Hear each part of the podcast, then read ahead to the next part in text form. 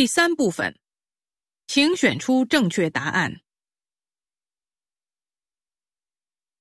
十一到十四。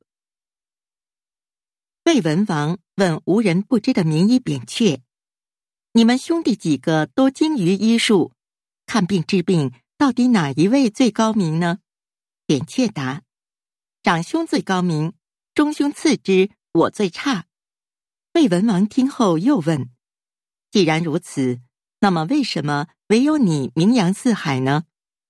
扁鹊答：“长兄治病是治于病情发作之前。”他能通过气色看出各种征兆，而此时患者并无任何不适，也不认为自己有病，更不知他能铲除病因，防患于未然。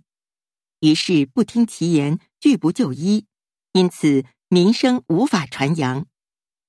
中胸治病是治于病情初起时，此时患者病症轻微，吃点汤药即可痊愈，于是。以为他只能治小病，因此名声传扬不远。而我是治病于病情严重之时，此刻征兆显然，患者严重不适，求医心切。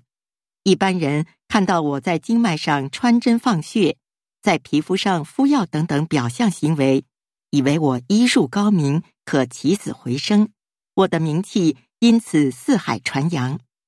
但人们不了解事前知胜过事后知，病重治不如病轻治啊。十一，扁鹊兄弟几人？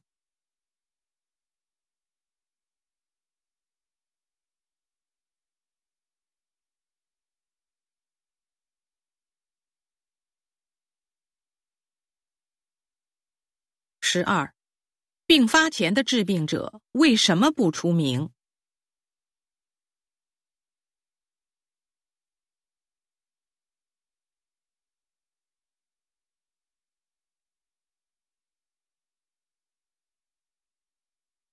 十三，出发时的治病者为什么不出名？